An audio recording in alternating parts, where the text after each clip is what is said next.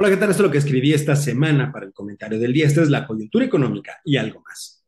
Decía el gran McCraff, todo lo bueno se debe celebrar, pero no se debe perder de vista que no siempre es el final del camino. En esta ocasión quiero tratar con usted dos grandes temas en este espacio. Primero, lo relacionado con los resultados de la economía mexicana al primer semestre del año. En realidad dieron a conocer los resultados del segundo trimestre y algunos del semestre completo. Y en segundo lugar, lo, que, lo relacionado con las elecciones internas en el partido gobernante que se realizaron apenas este fin de semana. A ver, por el lado económico y de acuerdo con los resultados que da la estimación oportuna del Producto Interno Bruto trimestral que, que publica el INEGI, a tasa trimestral, la economía avanzó 1% en términos reales. En el comparativo anual, se obtuvo un crecimiento del 1.9% y a nivel semestral, la misma magnitud.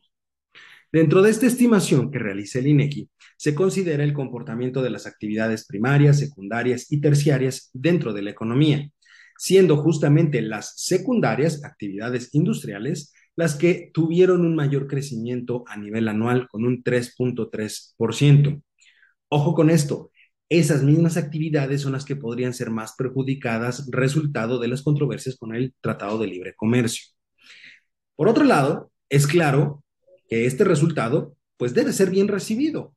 Después de todo, significa que existe crecimiento dentro de la economía mexicana. Sin embargo, pareciera que hemos llegado al punto final del recorrido.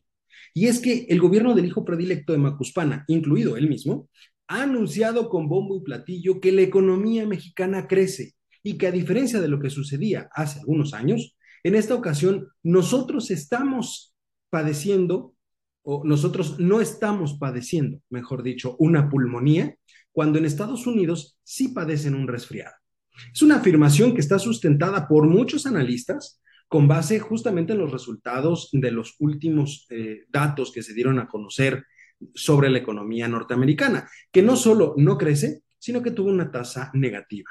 Pero me parece que es importante hacer notar que esto solamente refleja el comportamiento del segundo trimestre del año.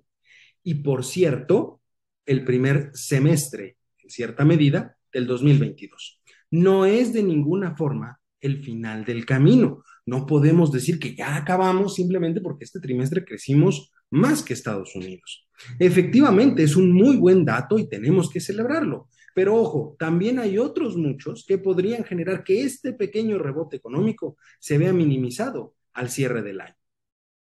Para muestra de esto, para muestra de lo anterior, Simplemente basta con analizar los datos a nivel de empleos formales que se han generado durante la primera mitad del año. Deberíamos de estar, como usted sabe y lo hemos repetido muchas veces en este espacio, pues cercanos ahorita a la mitad del año, unos 600 mil empleos creados en el acumulado. Y sin embargo, nos encontramos apenas en un rango cercano a los 450 mil. La inflación en la primera quincena del mes de julio se posicionó en un 8.16%. El indicador de pobreza laboral al primer trimestre del año fue del 38.8%, mejoró con respecto al trimestre anterior, falta ver los resultados de este segundo trimestre. Y la tasa de informalidad también al primer trimestre del año, que pronto saldrá al segundo trimestre, se posicionó en el 51.1%, es decir, un nivel muy alto. Y por supuesto, ¿qué decir de los altos niveles de inseguridad que en varias partes del territorio nacional se padece? Con todo esto, quiero dejar claro que de ninguna manera se debe minimizar un dato positivo. Por el contrario, de manera personal yo lo celebro, celebro que exista crecimiento en la economía. Finalmente es lo que todos necesitamos y lo que todos deseamos. Aunque parece, por increíble que sea, que lo celebran o se celebra como si ya se hubiese llegado a la meta tan esperada y ya no haya más que hacer hacia adelante. Ya llegamos, ya crecimos 1.9 más que Estados Unidos, ya estamos en el lugar adecuado. Ojo, hay que mirar hacia adelante. Aún nos faltan dos años de este sexenio. Y recuerde que lo he comentado aquí. Si crecemos en promedio 1.5% anual 2022, 23 y 24, simplemente nos va a servir para tener un promedio de crecimiento pues cercano al 0.4 0.5%. Menos de eso vamos a tener tasas negativas.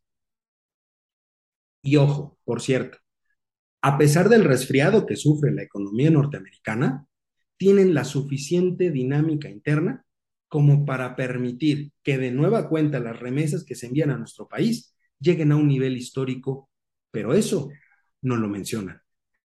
Finalmente, por el lado político y en relación con las elecciones de consejeros dentro de Morena, el fin de semana pasado, hay un par de reflexiones que quiero dejar sobre la mesa. Primero, no existe una estructura real dentro de ese partido, dentro de ese partido. Es más, ni siquiera me atrevería yo a llamarlo un partido. Lo que vimos este fin de semana es la pelea entre diferentes tribus, algo que tampoco es nuevo en la política mexicana. Ya lo vivimos y sucedió en su momento con el PRD, y ahí es cuando empezó la debacle de ese partido. En segundo lugar, desde el momento en el que se creó Morena, con el gran caudillo, se aseguró que era distinto a los partidos que ya existían en ese momento. Pero en la práctica, la realidad siempre se impone. Para muestra basta observar el uso de las más viejas, añejas y arraigadas técnicas partidistas para lograr la victoria de algunas personas, dentro de las que podemos destacar, por supuesto, el acarreo, la quema de urnas o las amenazas de perder apoyos sociales e inclusive el trabajo. En resumen, fue una jornada de vergüenza que refleja la, la podredumbre que existe al interior de ese pseudo partido político. Si Morena se encuentra en esta situación, no significa de ninguna manera que la oposición sea un ejemplo a seguir. Eso también lo quiero dejar claro. La partidocracia mexicana, mucho me temo, que se encuentre en su peor momento.